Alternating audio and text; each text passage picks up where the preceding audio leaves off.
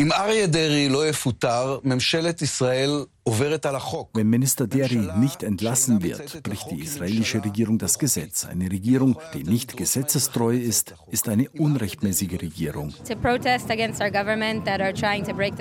Das ist ein Protest gegen unsere Regierung, die versucht, die Regeln zu verletzen und die unser Leben schlechter macht. Es ist wichtig, dass viele hier sind und noch mehr kommen und zeigen, dass wir keine Angst haben. Und wir werden diese Veränderungen nicht auf die leichte Schulter nehmen. News Junkies Verstehen, was uns bewegt. Ein Podcast von RBB24 Inforadio. Wenn ein Politiker schon mehrfach verurteilt ist, unter anderem wegen Korruption, hätte er dann überhaupt Minister werden dürfen? Nein, sagte jetzt das oberste Gericht in Israel.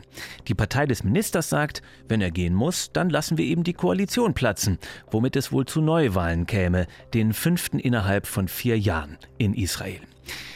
Diese Koalition konnte Ministerpräsident Benjamin Netanyahu nur mit Hilfe von vielen Zugeständnissen an rechtsextreme und ultrareligiöse Parteien knüpfen. Sie hat vor drei Wochen die Arbeit aufgenommen. Schon in der ersten Woche kam es zu einer gezielten Provokation, dem Besuch eines rechtsextremen Ministers auf dem Tempelberg, einem Heiligtum, das Muslimen zum Gebet vorbehalten ist. Ein solch unerwünschter Besuch hatte im Jahr 2000 die zweite Intifada ausgelöst. In der zweiten Regierungswoche versammelten sich 80.000 Menschen allein in Tel Aviv, um gegen eine Justizreform zu protestieren. Sie soll es dem Parlament, der Knesset, erlauben, mit einfacher Mehrheit Entscheidungen des obersten Gerichts zu ignorieren. Ein Anschlag auf die Demokratie, sagen die Gegner. Nur eine Verbesserung, erwidert die Koalition. Und jetzt, nach Woche drei, sperrt eben das oberste Gericht einen Minister der Regierung. Was heißt das jetzt für Israel und für die Menschen und für Netanyahu? Damit herzlich willkommen zu den News Junkies. Wir blicken diese Woche jeden Tag in ein anderes Land, auf die jüngsten Entwicklungen dort und sprechen mit unseren Korrespondenten vor Ort. Heute mit Julio Segador, Korrespondent in Tel Aviv, über die Lage in Israel nach drei krisenhaften Regierungswochen. Julio, die neue Regierung ist jetzt ungefähr drei Wochen im Amt. Es gibt aber schon diverse Krisen, angefangen mit dem Besuch auf dem Tempelberg. Dann äh, waren jetzt 80.000 Menschen in Tel Aviv auf der Straße. Und jetzt gestern gab es eine Entscheidung vom obersten Gerichtshof, dass einer der Minister sehr wahrscheinlich gehen muss. Ist, ist dieses Krisenaufkommen ein, ein neuer Rekord eigentlich in Israel? Es ist ein neuer Rekord und äh, du kannst dich sicherlich äh, daran erinnern, wir hatten ja vorher fünf Wahlen in vier Jahren, auch das rekordverdächtig. Also da schließt jetzt Israel eigentlich an. Du hast völlig recht, das war wirklich ein Hammer. Es wird hier als Bombenurteil deklariert in den Medien. Das ist auch die Überschrift bei mehreren Zeitungen, dass einer der wichtigen Minister in dieser Regierung, nämlich Ari Deri, er ist Innenminister und Gesundheitsminister, dass er eigentlich gar nicht Minister sein darf, sagen die obersten Richter. Und dahinter steckt so ein bisschen auch die Vergangenheit von diesem Ari Deri. Wer ist das? Das ist der Chef der Schass-Partei, also eine der wichtigen religiösen Parteien in dieser Regierung. Aber der Mann hat eine Vorgeschichte, nämlich ein ziemliches Strafregister. Er ist verurteilt wegen Steuervergehen, wegen Korruption.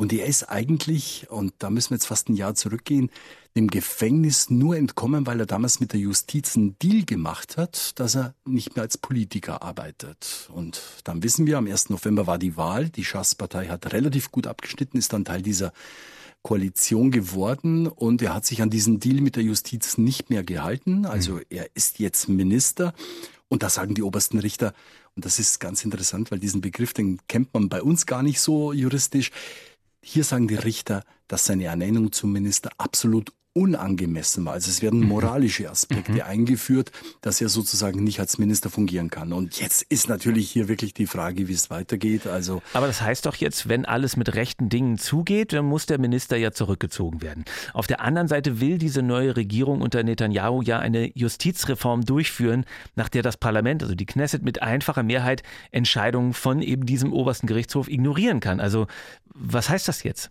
Das ist genau die Frage. Also die Opposition sagt, äh, Netanyahu, Benjamin Netanyahu, der Ministerpräsident, der muss seinen Innen- und Gesundheitsminister Ariel Deri entlassen. Aber das hätte natürlich äh, gravierende Auswirkungen auf die Koalition. Ich kann mir vorstellen, dass die Schasspartei das nicht mitmachen wird. Auf der anderen Seite, du hast es angesprochen, es gibt ja eines dieser großen Projekte, da werden wir nachher vielleicht noch genauer eingehen.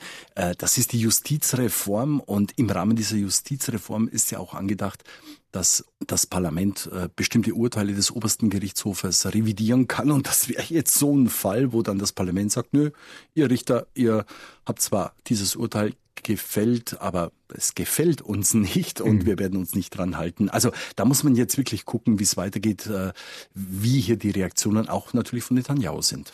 Wie gefährlich ist das Ganze denn für diese Regierung? Kann man denn jetzt schon sagen, dass da möglicherweise sogar äh, eine Regierung dran zerbrechen kann, wenn ein Minister jetzt möglicherweise entlassen werden muss? Sie könnte daran zerbrechen, wenn Netanyahu sozusagen den Richtern folgt und äh, den Minister entlässt und dann der Koalitionspartner sagt, nee, also so haben wir natürlich nicht gewettet mhm. und äh, das ist jetzt nicht unbedingt das, was wir in den Koalitionsvereinbarungen äh, uns vorgenommen hatten, denn es war ja schon während der Koalitionsverhandlungen im Gespräch, dass der Mann eigentlich gar nicht als Minister tragbar ist. Also Netanyahu wusste das. Insofern glaube ich nicht, dass er ihn entlassen wird. Er lässt es wahrscheinlich auf eine Machtprobe auch mit dem Gericht ankommen und äh, naja, da hat er ja Übung. Wir wissen ja, Benjamin Netanyahu ist selbst nicht unbelastet. Ja, auch er hat ein schönes Strafregister und es läuft ja auch ein Prozess gegen ihn. Da geht's äh, um Untreue, da geht's um Korruption. Also diese Regierung, ja, und vielleicht nochmal zu deiner Frage, die ist schon so ein bisschen auf Kante genäht. Mhm. Sie ist äh, Sie ist wirklich nach langen Koalitionsverhandlungen zusammengekommen. Da sind Partner dabei, die es so bisher nicht gab. Sehr religiös, sehr weit rechts stehend. Dann in der Mitte irgendwo Benjamin Netanyahu, auch für ihn eine neue Position, mhm. denn er war ja bisher immer, immer in der Rechteste. Ja, ja. Er war der Rechteste, genau. Und jetzt ist er sozusagen das liberale Element. Also da schmunzeln hier viele in Israel. Am 1. November wurde in Israel erneut gewählt. Der letzten Koalition, einem Mitte-Rechts-Bündnis unter Naftali Bennett und Yair Lapid, war die hauchdünne Mehrheit weggebrochen. Aus der Wahl am 1. November ging Benjamin Netanyahu mit seiner Likud-Partei als Sieger hervor. Zu seiner Koalition gehört ein Bündnis aus ultraorthodoxen und ein Bündnis aus extrem rechten religiös-nationalistischen Parteien. Der Likud unter Netanyahu hat die Hälfte der Stimmen in der Koalition. Auf die beiden Bündnisse entfällt die andere Hälfte der Stimmen.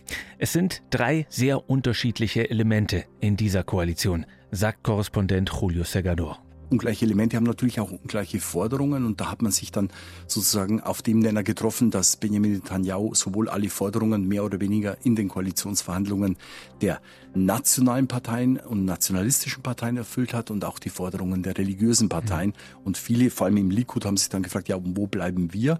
Also er wollte unbedingt wieder an die Macht Benjamin Netanyahu und er hat sozusagen die Kröte geschluckt, dass er hier sehr, sehr ungleiche Partner hat. Jetzt ist das Erste, was die Regierung umsetzen will, diese Justizreform. Äh, die soll das, äh, die Regierung unabhängig machen im Grunde von Entscheidungen äh, des obersten Gerichtshofs. Der wacht darüber, ob Grundgesetze eingehalten werden und kann eben sagen, so eine Entscheidung wie jetzt beispielsweise eine Regierung fällt oder ein Gesetz, was eine Regierung verabschiedet, das entspricht nicht den Grundgesetzen, wenn ich es richtig verstanden habe. Und jetzt soll diese Justizreform es schaffen, dass man solche Gesetze einfach ignorieren kann. Für wen wen ist das gut?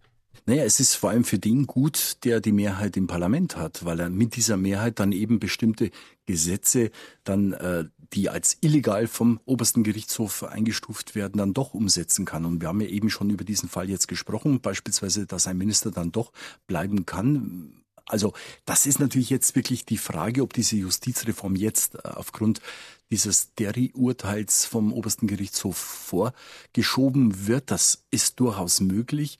Aber es zeigt sich natürlich auch, diese Regierung hat die Mehrheit und ist auch gewillt, mit dieser Mehrheit wirklich sich an der Macht zu halten. Und Ihr kommt zu Pass, muss man ganz ehrlich sagen, dass es ja nicht wie in Deutschland, in Israel sowas wie ein Grundgesetz gibt. Es gibt keine geschriebene Verfassung, sondern es gibt eigentlich nur Verfassungsgrundsätze, die noch aus, der, aus dem Jahr der Staatsgründung 1948 stammen. Und da hatte man sich vorgenommen, ja, dass irgendwann eine Verfassung geschrieben wird, aber die gibt's eben nicht. Und das heißt, dass diese obersten Richter auf solche Dinge wie, ja, ich habe es eben genannt, diese, diese Unangemessenheit, also auf moralische Dinge dann auch Rücksicht nehmen müssen. Also sowas könnte man sich bei uns in Deutschland ja gar nicht vorstellen, weil da gibt es ein geschriebenes Grundgesetz und man kann relativ klar sagen, widerspricht das dem Grundgesetz oder nicht. Also da trifft ja das Bundesverfassungsgericht die Auslegungen. So einfach ist es hier nicht. Also hier gibt's schon Spiel und, und es gibt eine gewisse Bandbreite. Und äh, Benjamin Netanyahu hat eben gesagt, naja, wir wollen mit dieser Justizreform diese Bandbreite ein bisschen verkleinern. Wir wollen, dass die Macht, die dieser dieses oberste Gericht hat, weniger wird und wir wollen der Exekutive, also der Regierung, mehr Macht geben und dann natürlich auch der Legislative, also dem Parlament, dass die sozusagen mit ihrer Mehrheit, aber mit einer einfachen Mehrheit dann sowas überstimmen kann. Also ich persönlich. Ist, ist das eine Aufhebung der Gewaltenteilung? Genau, das wollte ich eben sagen. Ich hm. persönlich finde, das ist ähm, es ist zumindest eine Aufweichung der Gewaltenteilung, weil es kommt natürlich dann im, im, auch darauf an, wie wird sowas im Einzelnen dann wirklich angewandt. Aber wir wissen es, wenn ein Parlament die Möglichkeit hat, solche Dinge umzusetzen, dann kann man auch mit den entsprechenden Mehrheiten erwarten, dass das auch gemacht wird. Also mhm. ich persönlich glaube, es ist eine deutliche Aufweichung der Gewaltenteilung und äh, das sagen ja auch viele Beobachter, sagen viele Juristen hier, dass das so eigentlich nicht geht, dass hier das Parlament und dann letztlich auch die Regierung natürlich zu viel Macht bekommt. Benjamin Netanyahu beharrt darauf, die Justizreform sei nichts als eine Verbesserung der Kräfteverhältnisse in der Demokratie. Der Behauptung, diese Reform stelle das Ende der Demokratie dar, fehlt jede Grundlage. Der Versuch, das richtige Gleichgewicht zwischen den Gewalten wiederherzustellen, ist keine Zerstörung der Demokratie, sondern eine Stärkung der Demokratie. Die Opposition wirft Netanyahu vor, mit der Reform vor allem sich selbst schützen zu wollen und dafür so weit zu gehen, einen Grundpfeiler des Staates zu opfern. Die Verfassungsrechtlerin Susi Nawot sagt, It would essentially leave all the power in the hands das würde bedeuten, dass die politische Mehrheit im Land zu jeder Zeit die totale Macht erhält. Minderheiten wären Diskriminierung und der Verletzung von Menschenrechten ausgeliefert. Der oberste Gerichtshof ist der, der die Rechte aller Israelis schützt. Deshalb ist seine Unabhängigkeit so wichtig für die israelische Demokratie. Is vital for the future of Israeli democracy. Jetzt scheint diese Justizreform ein Projekt von Netanyahu zu sein, denn es kommt von einem seiner Minister in der Likud-Partei, der Justizminister. Ähm, Jetzt sitzen aber ja diese ähm, Ultraorthodoxen in der Regierung und auch äh, rechtsnationale Kräfte, rechtsextreme Kräfte zum Teil. Was ist denn denn deren Projekte? Sie haben sich ja im Koalitionsvertrag mit Sicherheit eingebracht. Was, was wollen die denn? Also durchaus auch diese Justizreform, die wurde ja als allererstes sogar von äh, Bezalel Smotrich, also dem Chef der religiösen Zionisten, also einer rechtsnationalen Partei, auch ins Feld gebracht. Also die stehen auf jeden Fall dahinter. Aber was wollen sie noch? Also die Rechtsnationalisten wollen vor allem das Thema Siedlungen nochmal aufs äh, Parkett bringen. Wir wissen, das ist eines der umstrittensten Themen hier eigentlich in Israel, in den Palästinensergebieten. Es gibt eine Aufteilung eigentlich, die völkerrechtlich so auch anerkannt wird, unter anderem auch von Deutschland, dass es Gebiete gibt, in denen die Israelis leben und es gibt Gebiete, in denen die Palästinenser leben. Und äh, diese Aufteilung ist aufgeweicht worden in den vergangenen 30 Jahren, würde ich sagen, in dem die Israelis in dem palästinensischen Gebieten oder in den palästinensisch kontrollierten Gebieten immer mehr israelische Siedlungen gebaut haben. Viele davon sind illegal und äh, das haben zum Beispiel auch israelische Gerichte so entschieden, dass bestimmte äh, Siedlungen illegal sind. Und die rechtsnationalen Parteien, die wollen jetzt, dass diese illegalen Siedlungen legalisiert werden und sie wollen sozusagen auch einen äh, Freibrief geben, damit künftig weitere Siedlungen gebaut werden können. Das heißt konkret, dass sich israelische Siedlungen noch weiter hineintasten, hineinfressen, schon fast, wenn man sich das auf einer Landkarte ansieht, im palästinensisches Gebiet. Und das sind natürlich Konflikte programmiert. Das heißt, eine Zwei-Staaten-Lösung wird dadurch im Grunde unmöglich, so unwahrscheinlich sie ja jetzt schon ist. Oder ist das das Ziel? Genau. Es ist so, dass, dass eigentlich die Zwei-Staaten-Lösung ja schon durch den Siedlungsbau in den vergangenen Jahrzehnten ad absurdum geführt worden ist. Aber jetzt mit, mit dieser Regierung, die das Ganze aktiv weiter voranbringen möchte, bisher war es eher so mit angezogener Handbremse, äh, ist es, ist es natürlich eher so, dass äh, eigentlich diese Zwei-Staaten-Lösung kaum noch möglich ist. Aber du hast völlig recht. Es gibt sehr, sehr wenig Menschen, und zwar auf beiden Seiten, auf palästinensischer Seite, aber auch auf äh, israelischer Seite, die eigentlich an diese Zwei-Staaten-Lösung, die da vor 30 Jahren in Oslo zwischen Rabin und Arafat ausgehandelt wurde, äh, dass die überhaupt noch irgendeine Grundlage hat. Ich hm. persönlich glaube auch nicht mehr daran. Ich kann es mir einfach nicht vorstellen. Hm. Pikant dabei, dass die Regierung jetzt so äh, konservativ, national und extrem äh, zusammengesetzt ist. Aber es ist ja eine Regierung, die die Israelis gewählt haben. Klar, 70 Prozent Wahlbeteiligung nur ist jetzt nicht berauschend, aber es ist eine klare Mehrheit sozusagen da gewesen. Jetzt gehen aber die Menschen auf die Straße. In Tel Aviv am Wochenende waren es 80.000. 1000. Ist das nur die berühmte Blase dort in Tel Aviv, die mit dem Rest des Landes nicht so viel zu tun hat? Äh, oder sind das mehr? Und wie ist die Stimmung im Land?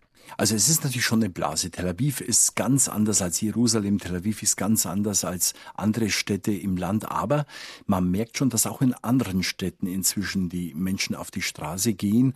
Und ähm, das hängt auch zusammen einfach auch mit den Forderungen der religiösen Parteien. Wir haben hier einen Konflikt seit vielen, vielen Jahren in Israel zwischen den Religiösen, die ja immer mehr werden, auch durch äh, die hohe Geburtenrate, und den säkularen Israelis. Also das ist, äh, vielleicht sollte ich dazu sagen, Israel ist ja der Verfassung oder den Verfassungsgrundsätzen nach ein jüdischer Staat. Also es ist kein säkularer Staat wie bei uns. Es gibt keine Trennung von Staat und Religion, sondern es ist dezidiert ein jüdischer Staat. Aber vielen Menschen geht es zu weit, wenn sozusagen die religiösen Forderungen zu weit in den Alltag reichen. Das kann sein, dass am Schabbat, dass es da keinen öffentlichen Personennahverkehr gibt. Das kann so weit gehen, so wie es gibt eine Forderung jetzt der Religiösen, dass die Stromkraftwerke abgeschaltet werden am Schabbat. Auch das würde der Tora widersprechen. Und da sagen natürlich viele Menschen, das geht uns zu weit. Und das wussten wir nicht, als wir diese Parteien möglicherweise gewählt haben.